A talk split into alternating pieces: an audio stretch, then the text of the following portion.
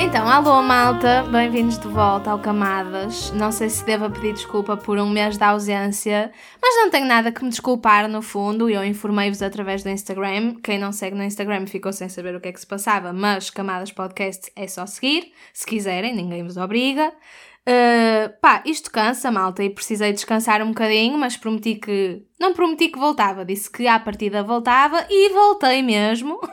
e continuamos no mesmo registro, portanto, sem grandes preparações, sem introdução, tudo livre, leve e solto. Hoje, como já viram pelo título, com a Beatriz Magano, que mais uma vez é uma pessoa que eu não conheço assim tão bem quanto isso, só das redes sociais, mas sei que temos amigas em comum, provavelmente porque estudaste no Externato de Alfim Ferreira. É verdade, sim senhora. Que já foi muito falado aqui por sei lá quem, Patrícia Gonçalves, Mariana Peixoto, assim de repente Tudo acho que foram as únicas. Sim. E, e és comediante, ou humorista, como é que preferes? Comediante ou humorista? Uh, humorista. Stand-up comedian. não, por acaso prefiro humorista. Ok, humorista. E disseste-me ainda agora que trabalhavas no corte inglês, portanto Também. já acrescentei um pedaço de informação a esta micro-introdução. E na verdade estás aqui porque eu gostava de ficar a conhecer-te melhor, uh, porque nunca Isto é falei um date, com. Mariana. É um date. Isto é um date. Com uma humorista que nunca conheci nenhuma. Uh, e tenho imensa curiosidade sobre isso, mas antes de tirar todas as minhas dúvidas sobre a parte mais profissional e académica, a minha primeira pergunta é sempre como é que foi a tua infância? Ui, foi feliz. É uma pergunta que é tipo uma tese. Ah, ok. Podes ok. começar não, a é tipo, podias-me fazer uma pergunta, tipo, como é que foi o teu dia? E Exato. é tipo, não, como é que foi a tua infância? Também já foi, já foi tempo em que perguntava às pessoas, tipo, estás bem, estás a ter um bom dia, o que é que fizeste hoje? Olha, a minha infância, resumido, mas espera, temos tempo? Temos tempo, temos tempo. A minha infância, resumido numa palavra, posso dizer que foi feliz, não, não posso dizer que foi infeliz. E olha, foi muito passada com os meus avós. É Ok. engraçado que estás-me a perguntar isso e onde tu vives, não vou dizer que as pessoas também têm que saber onde é que tu vives, seguirem. mas a minha infância, muito parte, foi passada onde tu vives aqui. Exatamente. Por isso é engraçado. E é mesmo engraçado porque eu estava a vir para aqui e fui a dois sítios que eu antes frequentava quando era pequena. Ok. Que era um café que já não é, percebi hoje, que já não é do dono que era na minha altura quando eu cá vivia, e o cabeleireiro onde a minha mãe ia estava fechado. Portanto, hoje até estás a falar da infância. Ok. E fiquei um bocado nostálgica em relação a isso, que eu tipo, Ainda por cima chegaste e começamos logo a falar da voz e da minha avó e Sim, avô, sim. portanto estamos ótimas, estamos super no tema. Sim, foi muito passada aqui e com a minha avó que também vive aqui relativamente perto. E foi uma infância feliz. Acho que posso dizer que ainda tive parte, apesar de viver no Porto, tive uma parte muito de brincar na rua e não ser uma pessoa muito velha. Ou Ok. seja, consegui viver isso, de pegar na bicicleta e ir para a rua e andar e os meus pais não estarem preocupados com carros, Uhum. porque a zona da minha avó é uma zona bastante pacata, apesar de ser uma zona do Porto. Pois. E tinha um grande quintal também, ou seja, também tive essa cena muito de Da brincar natureza, da natureza. sim. Por isso sim, acho que posso te dizer que foi uma infância feliz. Ok. E sempre já ligada muito à questão da, da comédia. Ok. Sempre. Mas esti- estiveste no Estanato Delfim Ferreira em teatro. Exatamente. Ok, então como é que surge, ou a comédia, ou o teatro, ou o que quer que, que tenha surgido primeiro, qual é que é a primeira aproximação às artes que fazes? Olha, eu vou-te dizer, desde sempre, eh, já andando no, no hotel onde eu andava e no- na escola onde eu andava, eu fui bastante estimulada na parte de teatro. Ok. E eu desde que me lembro que quero ser atriz. Desde sempre. Tipo, eu tenho na memória desde sempre de querer ser atriz. E a minha mãe e os meus tios sempre disseram que eu tivesse a ligação. Ah, Estavas a perguntar em relação ao externato? Como é que isso apareceu? Ora bem, eu sempre tive essa ligação ao teatro, mas quando começas a avançar na vida, começas a tentar tomar decisões e as pessoas à tua volta também te acabam por ajudar.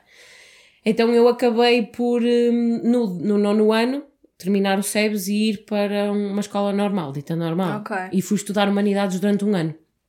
Mas sempre querendo esta coisa de teatro, mas pensando, pá, isto é, é sempre complicado de viver sobre isso. Então pronto.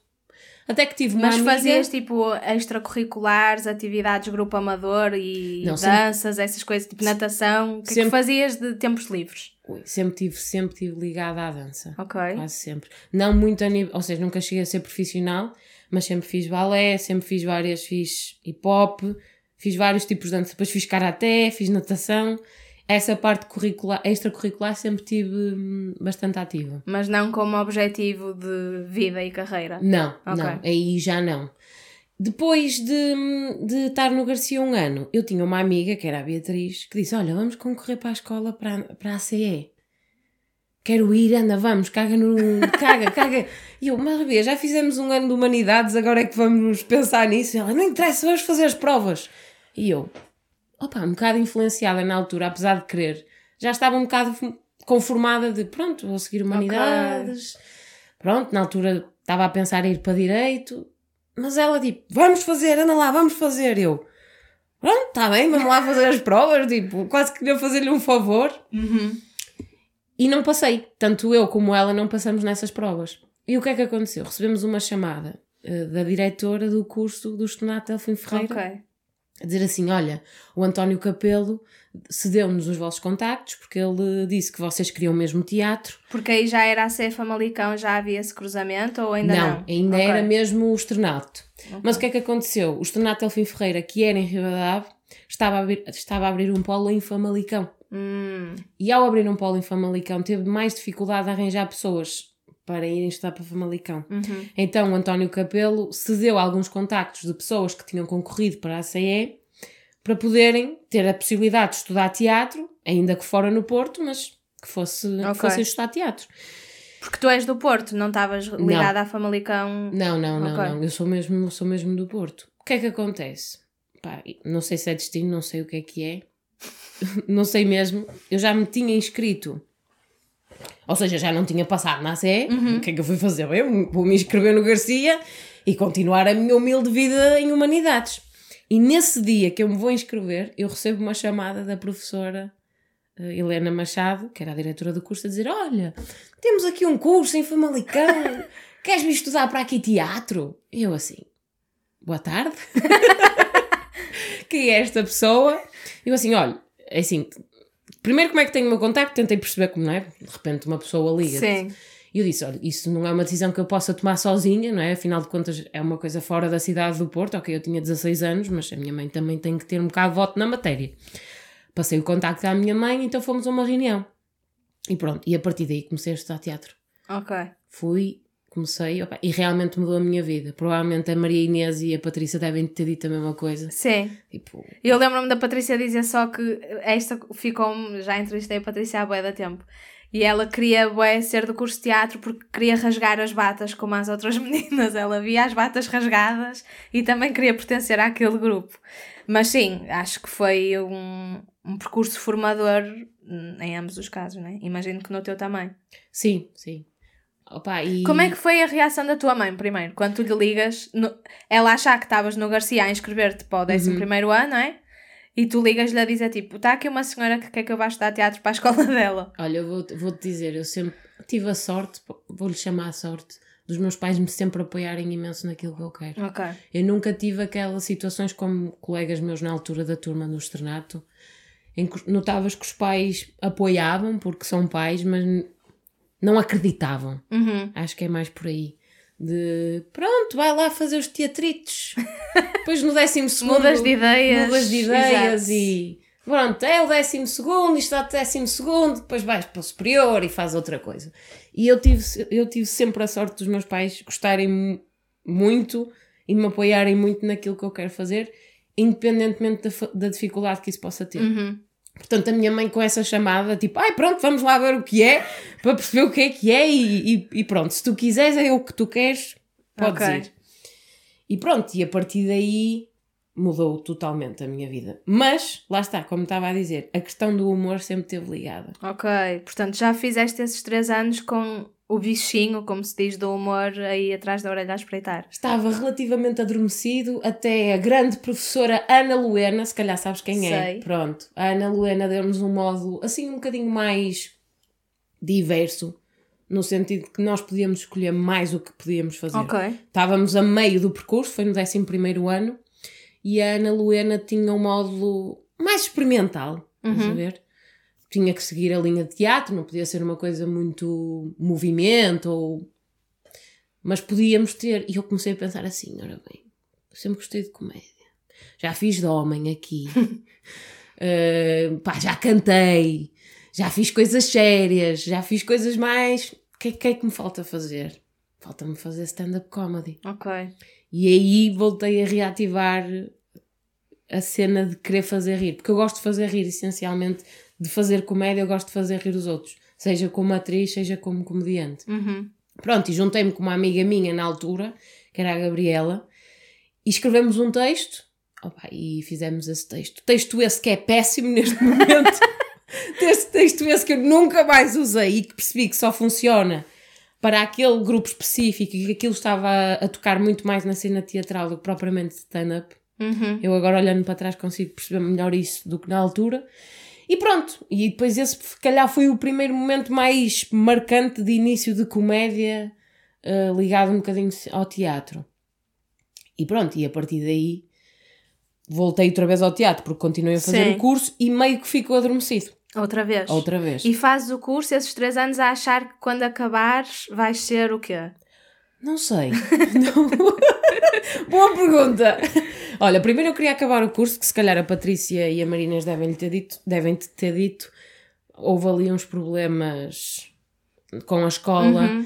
e eu fui a última turma antes do Estornato fechar de Ok. teatro. Ou seja, depois houve a transição, mas eu estava no 12 ano, ou seja, dito, eu fui a última turma de décimo de teatro Uhum. do Estornato Elfim Ferreira, porque a partir daí a escola fechou, não sabia que havia escolas que podiam fechar. Exato. Tipo, aquela escola fechou literalmente, não há Estornato Elfim Ferreira e eu fui a última turma. Então, no, no 12 ano, o que eu pensava é: eu quero acabar isto. Esta gente tem de se arrumar até. Arrumem se eu não vou repetir três anos da minha Certo. vida, tipo, que eu quero mesmo, era o que eu pensava, é, eu quero, eu quero acabar isto.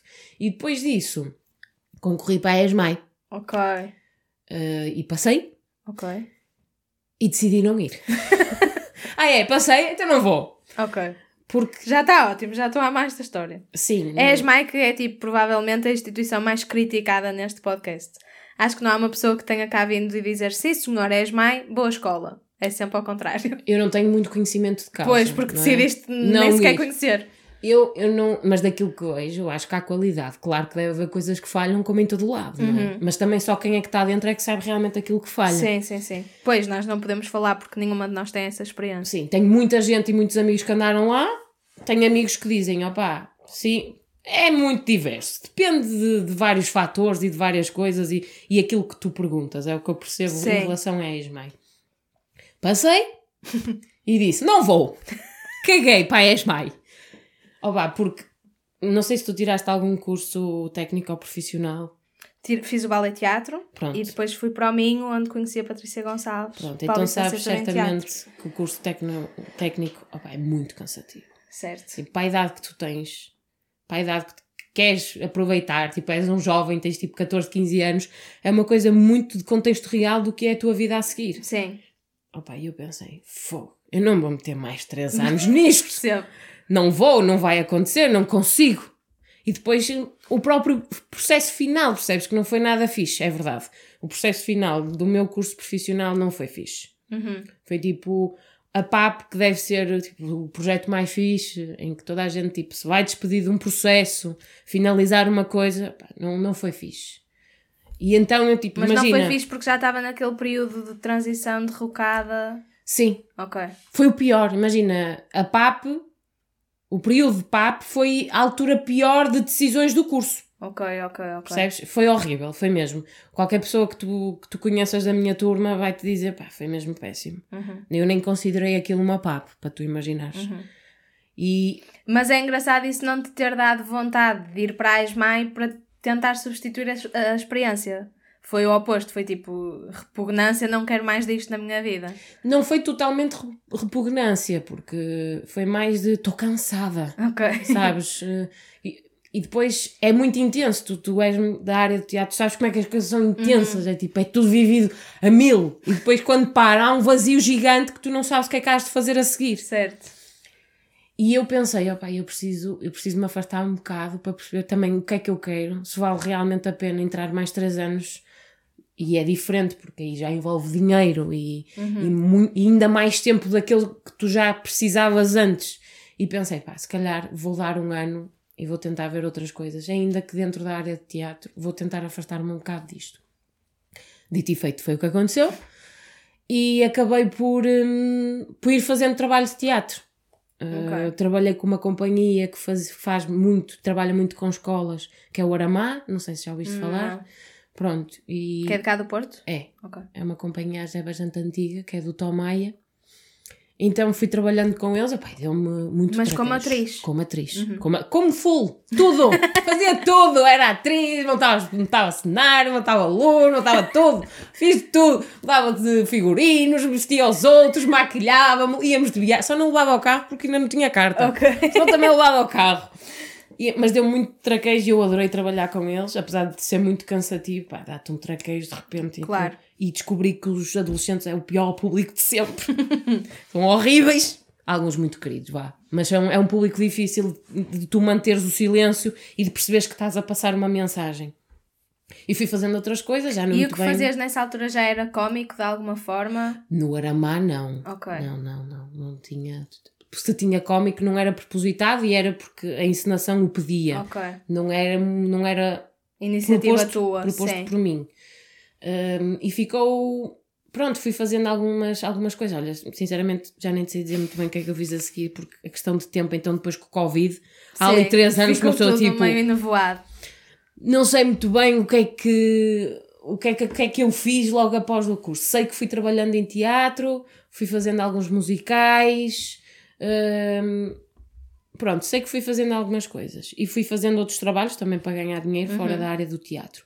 E depois, no ano a seguir, o que é que eu pensei? Não, não, eu quero ir para a ESMAI. não, agora, um ano depois, sim senhor, eu quero ir para a ESMAI. Concorri, não passei. Ok. Desaprendeste, a Sim, trabalhar desaprendeste aquilo que Sim, não sei que- originalmente. Não sei o que é que eu perdi num ano, mas alguma coisa devo ter perdido na ESMAI. E pronto, opá, e depois aí acabei até por desistir da ideia e depois também comecei a pensar, muitos professores cá na ESMAI eu já tinha tido contacto, Uhum. então é tipo, será que vale a pena? Porque eu acho que o teatro também vive muito de com quem tu trabalhas e não Certo. propriamente de teres o canudo, entre aspas, não é? Tipo, às vezes um workshop com uma pessoa que te dá muito mais importância, Ferramentas, ferramentas. E, e pá, é só porque sabes que estiveste com aquela pessoa, porque ninguém te vai dar um certificado e dizer, sim senhor, pronto, dão-te um papel a dizer que estiveste no workshop. Mas não tem validade Uhum. no contexto do cotidiano, não é? Tipo, ninguém te vai chamar por trabalhar por teres aquele papel específico por teres trabalhado com aquela Sim, pessoa, sim, sim. mas a nível de Pões ali na, na lateral do currículo, meio escondidinho, ninguém olha para aquilo. E, e pronto. E depois, pá, em 2016, que eu acho que é a parte que tu queres mais que eu falo, que Quero. era comédia. tu fogo, mas então onde é que ela começou a fazer stand-up? Como é que passamos do teatro para o stand-up? E então, eh, pá, em 2000, em 2016, 17, lá está, questão do tempo, caguem nas datas, ó. ninguém vá confirmar datas daquilo que eu estou a dizer, por favor. Em 2017, 18, há um dia em que eu estou a vir do Porto Beer Fest, que era um festival de cerveja no Palácio de Cristal. Sei. Não estava bêbada, mas estava, pronto, tinha bebido. Animada. Mas não estava bêbada. E tinha saído com uma amiga e estávamos a passar na zona das galerias e de repente vejo assim, noite de stand-up. Ok. E estava com essa minha amiga, eu, olha, vamos, vamos entrar. E ela, pá, está bem. E eu, olha, desculpe, paga-se. não, não, não, pode entrar. Eu, está bem. Entro. Opa, e primeiro achei tudo muito estranho, que era noite de stand-up, estava tudo calado, tipo, estava um rapaz ao fundo a ler umas passagens da Bíblia e eu, bem, o conceito de stand-up aqui está um bocado esquisito. Pronto. Eh, Esse rapaz acaba de fazer eh, o texto dele e entra o apresentador, que, que na altura era o Paulo Baldeia. E entra, ele começa a falar, não sei o quê, e a meio diz: pai, se alguém quiser do público vir fazer 5 minutos, esteja à vontade. E eu, acabada de entrar, levanto o braço e eu: Eu vou! E toda a gente assim, vum, olhar para trás, tipo, quem é esta pessoa Que que é apareceu aqui, do nada, viu vai. umas passagens da Bíblia e sentiu-se inspirada a fazer melhor. e, e de repente vai a palco. Pronto, e mandei-me. E eu assim, não tenho nada a perder. Que que eu Mas tinhas texto, tinhas tipo alguma coisa pensada ou foi só Opa, improviso assim, no tipo, momento? tinha algumas ideias, tinha assim, eu já nem me lembro muito bem. Sei que falei da questão do meu nome, do Magano, que nunca ninguém acerta, então gosto muito com isso. Ok. E falei mais umas cenas, mas foi tudo muito de improviso. Foi tipo, não penses, vai! Ok. Opa, e subi e correu bem. E de repente tenho no fim três humoristas, que era o Ricardo Couto, o Luís Gomes e o André Rua, que era esse rapaz da tal das passagens da Bíblia.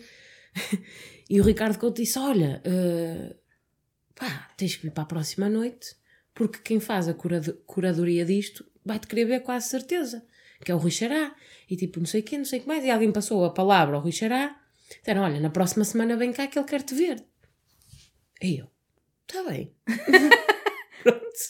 Na semana a seguir fui e estava lá o, o Rui Xará, que é uma pessoa do humor, já faz humor uhum. há bastante tempo.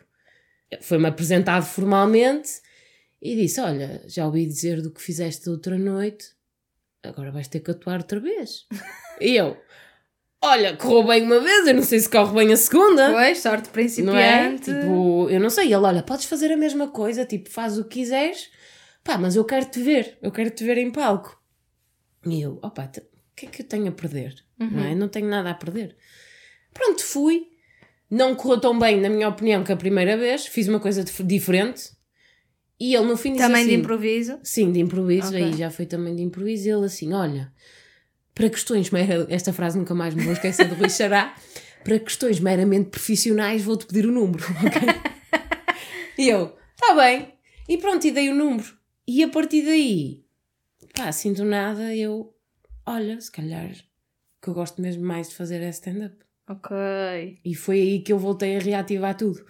Oh pá, e tive a sorte logo de conhecer pessoas que já estão ligadas no humor há bastante tempo. Ou seja, eu comecei logo a ser chamada para fazer coisas. Uhum. Primeiro porque não há muitas mulheres, e até aí se calhar pode ser um bocado vantajoso, porque há, havia poucas quando eu comecei. Aliás, no Porto havia eu e a Joana Santos, não havia mais ninguém.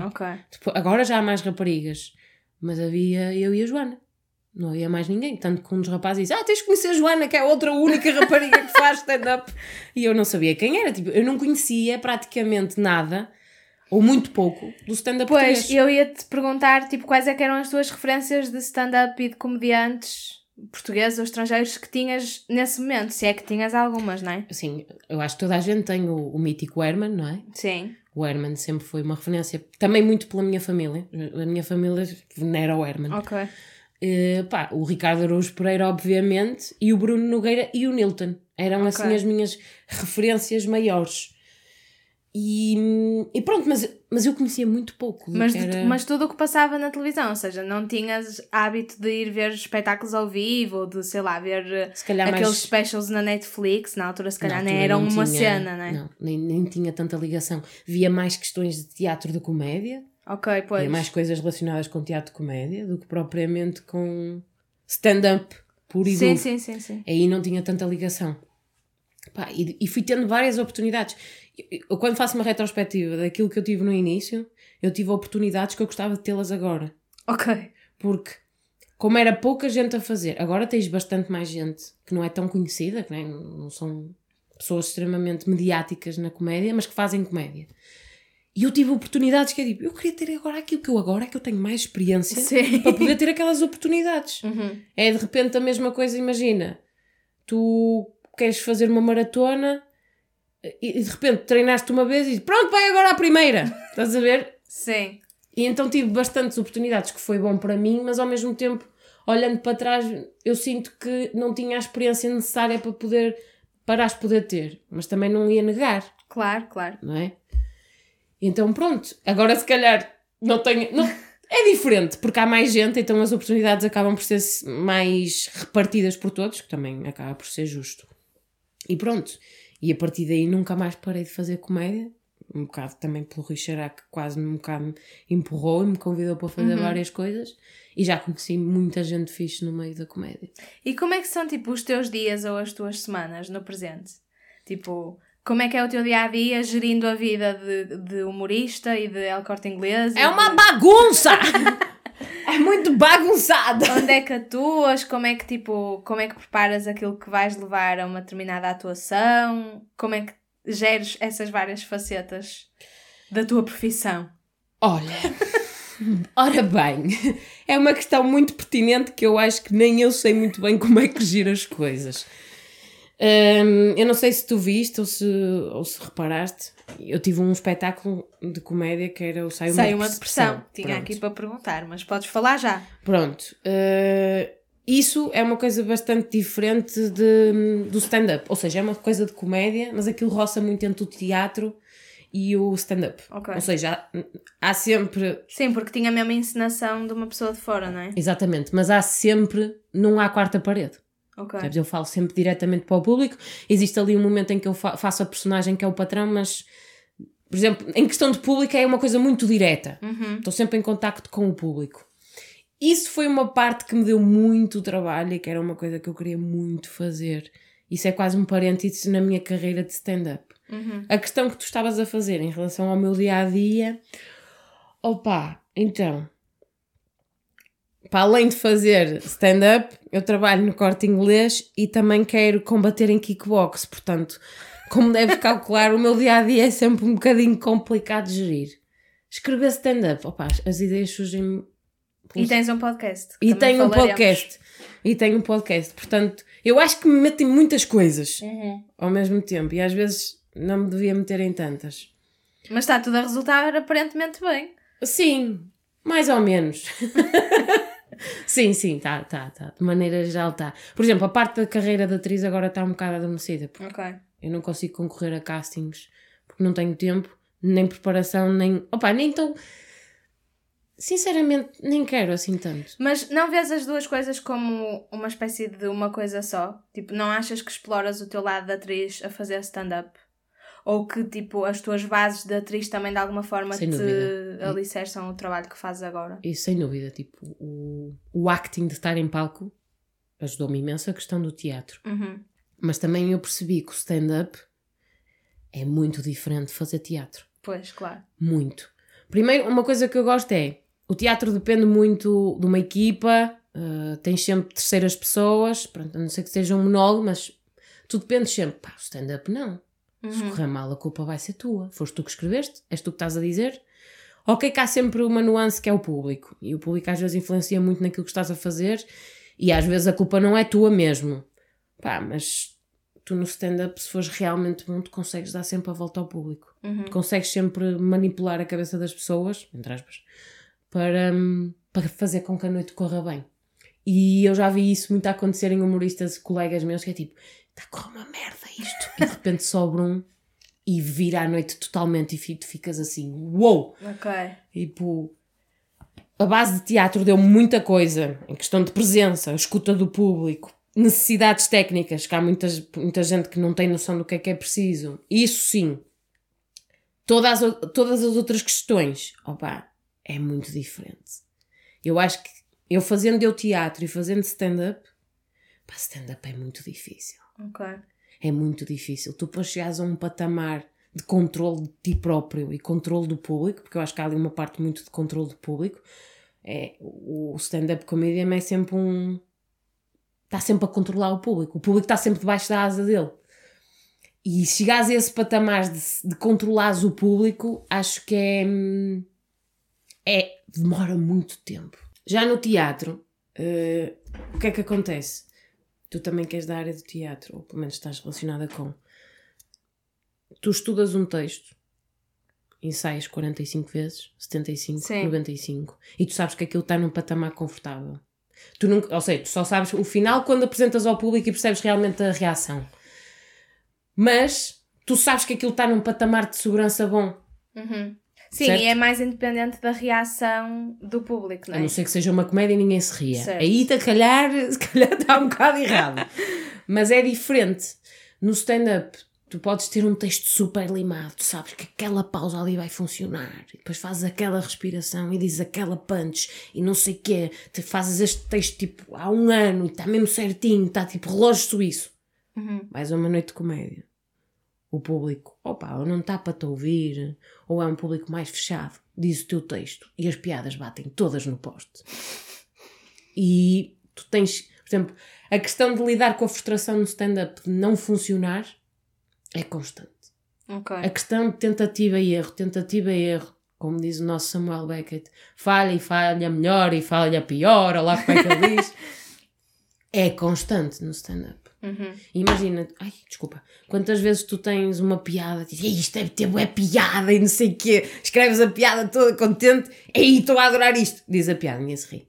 E o contrário, se calhar também, não é? Sim. Escreves uma coisa que estás só a pôr como uma vírgula e as E- pessoas riem-se é Sim, daquilo que tu tu não assim. pensavas. Foda-se, mas estava à espera. E depois, às vezes, até é um bocado complicado para nós, porque tu achas que aquilo não vai ter piada e de repente tens uma reação e o teu ritmo já, já perdes o teu ritmo, Sim. então é uma busca constante fazer stand-up. Uhum.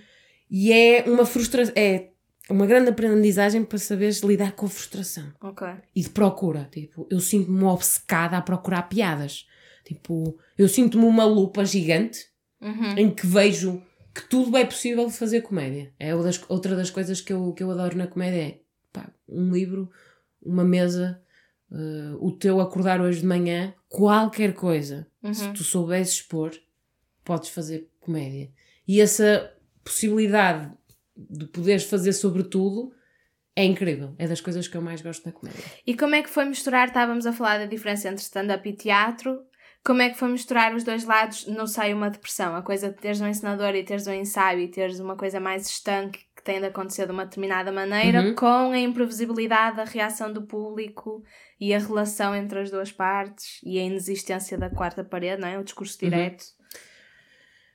A ideia do Sai uma Depressão foi uma ideia que teve imensas mudanças. E teve sempre esgotado as Sim, sessões, pelo que quase sei. sempre, quase Ok. sempre, sim. A Patrícia foi ver. Ah, Patrícia fixe, foi não ver, sabia. foi Eu, ver. sei- eu queria ter ido ver e uma amiga minha convidou. Vais poder ir. Ah, Vais gosto. poder Eu ir. não estava cá na altura. Hum, era uma ideia que eu comecei a escrever. Eu vou parecer bem velha agora a dizer isto. Eu comecei a escrever esta ideia. Mas é verdade. Eu comecei a escrever esta ideia com 16 anos. Ok. E estudei isto aos 25. Portanto, estás a ver há quanto tempo é que eu queria fazer Estava aquilo. ali a maturar, tipo vinho do Porto. Deu muito, deu mesmo muitas voltas. Apesar da ideia inicial estar lá, se manter, deu muitas voltas. Eu escrevi este texto, o inicial de todos, porque o texto original foi escrito pela Maria Quintelas, mas o texto mesmo original eh, eu escrevi com 16 anos por causa do grupo de amigos do meu irmão. Ok. E tu não sabes o que é que fala, mas basicamente, resumindo, o texto é uma empregada, e esta parte já, já é nova, isso não vinha no texto inicial, mas é uma empregada de balcão e fala sobre as tramas todas de, de uma empregada de balcão. Existe uma terceira personagem que é um patrão, mas há uma segunda parte do texto em que eu comparo os homens aos tipos de cerveja. E a Ok. questão dos homens, é essa sim é que eu escrevi mais aos 16 anos. Que estavas a dizer, o que querias que eu. Estás a ver? Já estou, já me perdi, já estou aqui noutra cena qualquer. Sim, mas é para falar sobre o projeto de forma geral e neste caso eu estava a usar as diferenças Entre stand-up e teatro para exatamente. fazer a ligação, mas podemos ir por aí fora. Pronto, mas resumidamente a peça fala sobre isso. Uhum. E eu, tipo, eu quero fazer isto e quero que isto seja de comédia. Já na altura, quando escrevi esse, esse diamante em bruto, queria que, que aquilo fosse de alguma maneira, se fosse cómica. E o texto inicial em si sempre foi cómico. Mas eu pensei assim: eu tenho que passar a pasta. Tipo, Eu não tenho. Se eu quiser que isto seja um monólogo, porque na ideia já tinha a ideia que fosse um monólogo, apesar de fosse de comédia, eh, eu tenho que passar a pasta porque eu não vou conseguir escrever isto sozinha. E sentia, eu sentia mesmo, pá, Ok. não vou conseguir. Eh, se calhar até conseguia, mas se calhar não, não ia chegar ao ponto que eu queria que chegasse. Ver? E na altura, eu já tinha trabalhado com a Maria Quintelas, aí já conhecia a escrita da Maria Quintelas e a cabeça da Maria Quintelas, e mandei-lhe aquele texto. E ela engoliu em seco, porque faltavam muitas vírgulas. e fiz-lhe a proposta de dizer: Olha, Maria, o que está aí vai ser totalmente mudado. Mas eu queria que tu fizesses este projeto comigo. Tipo, eu tenho. Gostava mesmo de me juntar e que tu reescreveste esta ideia e que isto nascesse de alguma maneira. E assim foi. E nasceu o Sai uma Depressão. Estreiei na pior altura de sempre, que foi o Covid. Pois. Foi mesmo complicado, mas eu, eu, eu cismei. Isto vai estrear É este para ano. ser agora, é para ser Tu agora. vai ter que estrear, ponto final. E estreou. E sendo que aquilo que a Maria escrevia era sempre muito mais puxado para a questão da, do teatro, Ok. mas tendo sempre como base, sabendo ela, a cena do stand-up. Ou seja, o texto original e a base do texto e a maior parte do grosso da questão foi escrito pela Maria Quintelas, mas mais as one-liners Uhum. as piadas curtas é que eu ia escrevendo e ia introduzindo. Ou às vezes, imagina, eu tinha uma ideia daquilo que poderia ser a piada, não é? Tipo uma espécie de setup, mas não tinha a piada formalizada. Se calhar passava-lhe essa ideia e ela Uhum. tentava depois reproduzir a piada. Mas o grosso eh, do texto é teatral, não é de stand-up. Ok. Mas claro, depois encontras sempre essas características de stand-up. de Não há quarta parede, é sempre um discurso direto. Uhum. Eh, há mesmo às vezes abordagem com o público como uma espécie de crowdwork. Há momentos Ok. em que eu falo diretamente mesmo para uma pessoa do público. E há essa nuance entre stand-up e teatro. Mas se me perguntares diretamente, eu digo, pá, aquilo é muito mais teatro. Aquilo Ok. é um monólogo de comédia. Porque há muita gente, por exemplo, do meio do, do stand-up, ah, é o teu solo. Eu, não, aquilo não é um solo, ok?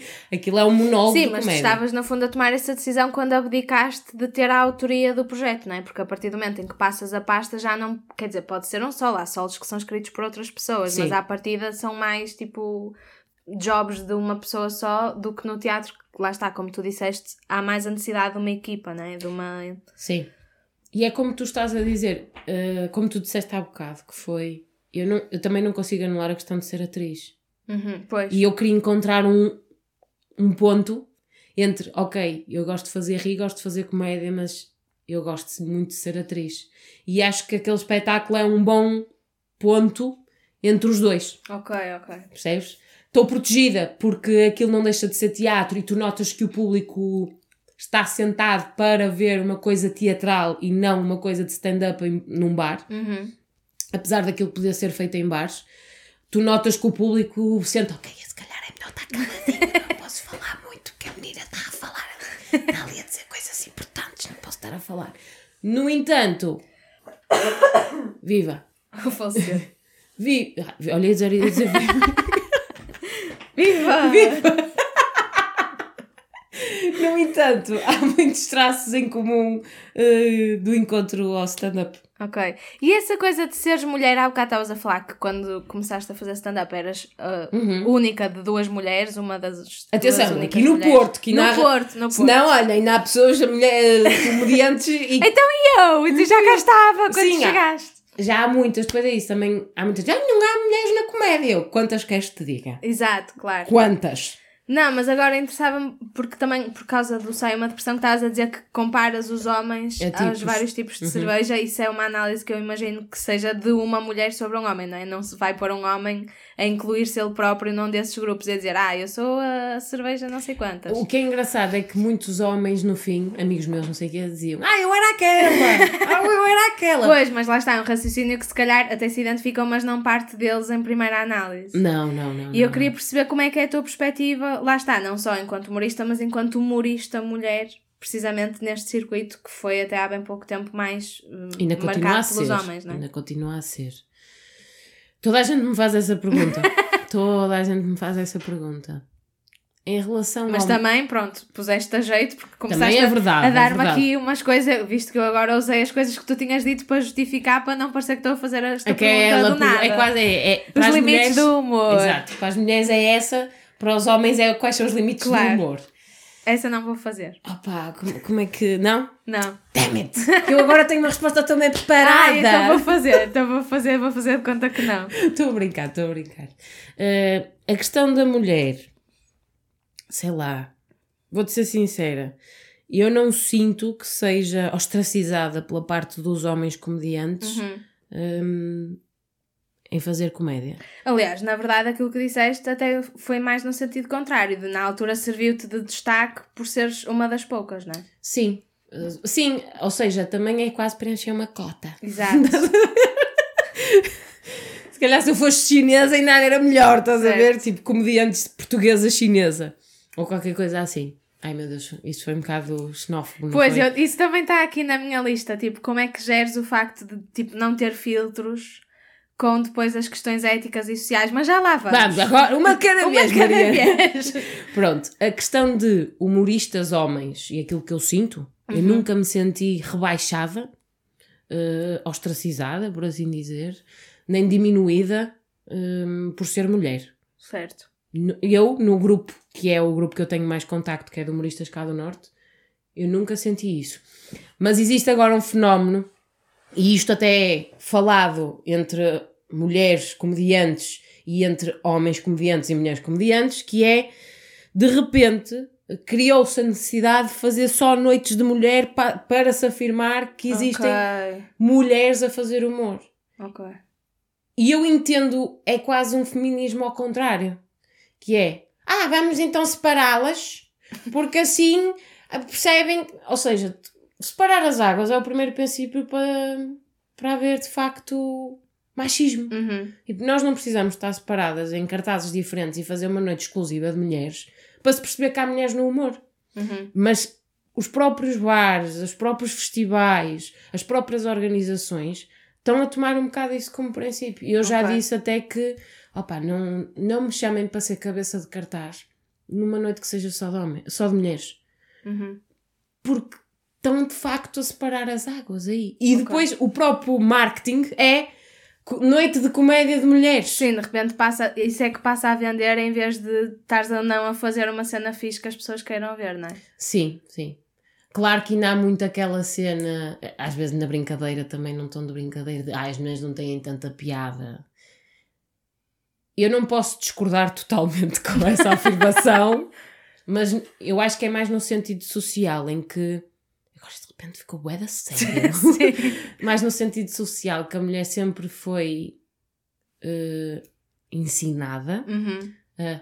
Isso não é assim. Não, tens de ser uma mulher séria. Pois, foram mais Correta. reprimidas E- culturalmente ao longo dos anos. Ou seja, as mulheres também não desenvolveram tanta comédia porque eram reprimidas para o poderem fazer. Portanto, eu não acho que essa afirmação esteja, esteja totalmente errada. É Mas uma questão um de motivo, trabalho. claro, Exato, para há um isso. motivo social por detrás disso. Mas nunca, por exemplo, nunca tive nenhum, nenhum humorista a dizer-me, a não ser na brincadeira, né, que as mulheres não têm piada. Uhum. Aliás, muitas das vezes até são eles a, a apoiarem-nos. E estou a falar sempre de uma perspectiva pessoal, ok? Não vou falar por outras comediantes. De pá, que fixe, olha, boa cena. Claro, claro, claro. Ainda bem que há, sempre a apoiar, tipo, até deviam haver mais e etc. Uhum. Portanto, acho que é sempre hum, bom e acho que é sempre outra cabeça diferente a fazer humor. Vou deixar a pergunta dos filtros e dos limites do humor para a segunda parte, em que vamos falar do teu podcast. Mas queria perguntar agora, que fiquei com muita curiosidade, como é que surgiu a cena do kickbox, que falaste há bocadinho. Porque de repente, aqui no meio disto tudo, numa amálgama de coisas e Sim. circunstâncias e situações, é tipo, ah, yeah, eu quero competir. Olha, eu sempre fui uma pessoa ligada muito ao desporto, apesar de uma, uma fase da minha vida ser gordicha, Ok. que foi bastante gordicha, apesar disso eu sempre gostei de fazer desporto. E os meus pais, o meu irmão também estava ligado à área do desporto. E há uma altura, eu fiz karaté, mas pouquinho, não sei o quê, e há uma altura que eu começo a ter treinos mais específicos com um amigo, Opa, e começo a descobrir uma paixão. Eu sempre gostei, sempre segui desportos de combate, mas começo tipo, "Ih, eu gosto mesmo disto, gosto mesmo disto. Comecei a treinar com esse meu amigo, depois treinava com outro. Com um treinava Krav Maga, com outro que treinava MMA e com outro treinava boxe. E com outro treinava Muay Thai, ou seja, eu tinha várias pessoas para vários estilos. ok. E depois houve uma, um, que é o Francisco Tamaghini, perguntei, olha, eu curti de treinar para uma academia, que é o Norte Forte, eh, porque preciso estar a treinar, e de repente entro para essa equipa, e pronto, pá, e comecei a treinar mais, estou a treinar desde setembro, já tive para competir três vezes, fiquei lesionada, a outra estive a trabalhar, e a outra vez estive lesionada outra vez, Ok. e gostava de em breve competir em kickbox. E é isso a história. Estou numa equipe incrível, gosto muito, somos praticamente uma família. E nunca me senti tão bem num sítio a treinar como aquele sítio. Ok. Somos amigos, há pessoas e pessoas que se preocupam realmente contigo. E pronto, e quero mesmo andar E o que é que isso implica na tua vida? Para além de, tipo, ir Olhos aos treinos, não é?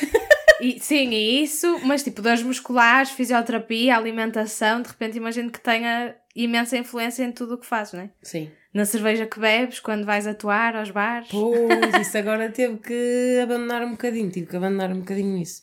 Porque tenho que bater o peso, né? Mas Ok. eu tenho que combater na minha categoria, que à partida são os 60 quilos. Ok. Eu, por exemplo, eu se quisesse combater agora dia 23, que foi quando hum, houve combates, tinha que baixar 5 quilos, que eu estou com 65. Ok. Ou seja, tens, que- a tua regra, tens de ser muito regrada a nível alime- alimentar, tens que treinar todos os dias, tipo, eu treino todos os dias. Uhum. Treino tipo 5, 6 vezes por dia, às vezes descanso um dia por semana, mas à partida treino todos os dias. Uma hora de kickbox e às vezes faço treinos bidiários, dependendo. Uau. E pronto, mas é uma parte da minha vida que me ajuda em tudo o resto, parecendo que não, tipo, ah, isso deve ocupar imenso da tua vida. Opa, ocupa, claro, mas é uma organização diferente e dá para fazer tudo ao mesmo, dá para fazer tudo o que eu faço, não é? Uhum.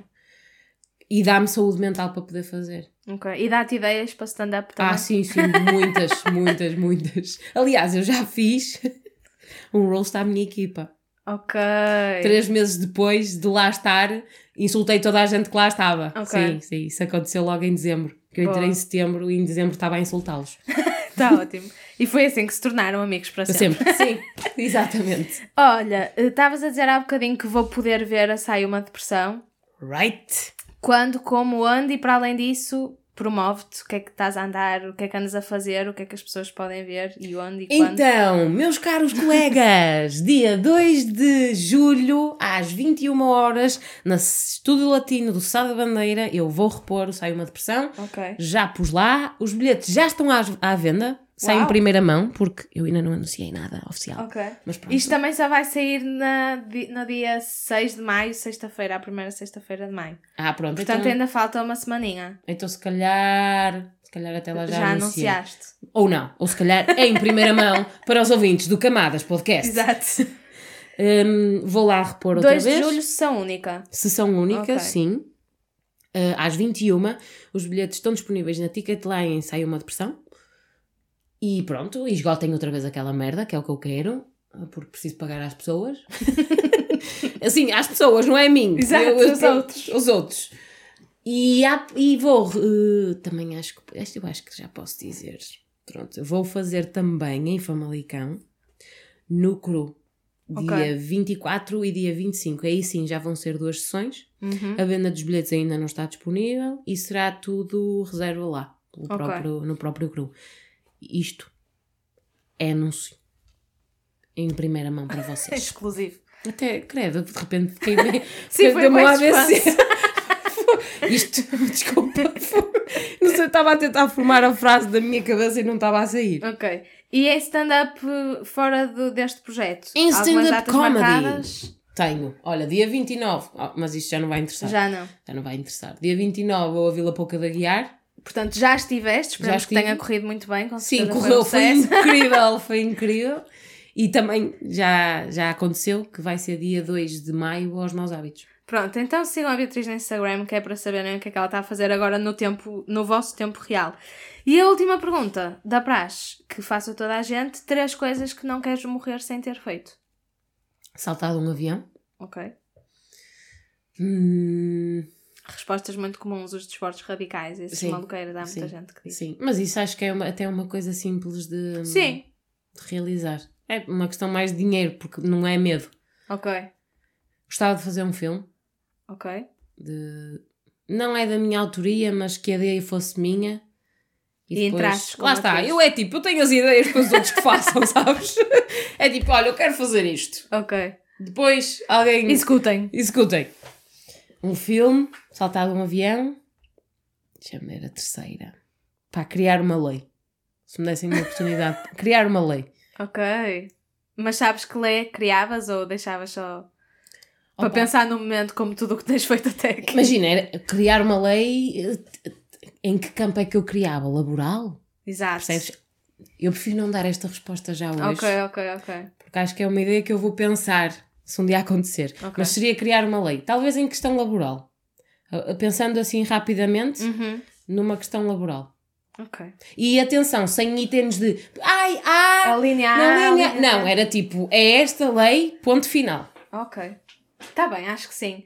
Um dia, se fores convidada para o podcast de Tiago Almeida, pensas na lei que vais levar, que ele tem uma pergunta que é tipo: se pudesses criar uma lei, Ah, é? que lei que era? Yeah. Ok. Pronto, malta, voltamos para a semana para falar do podcast da Beatriz, que é o Antipoético.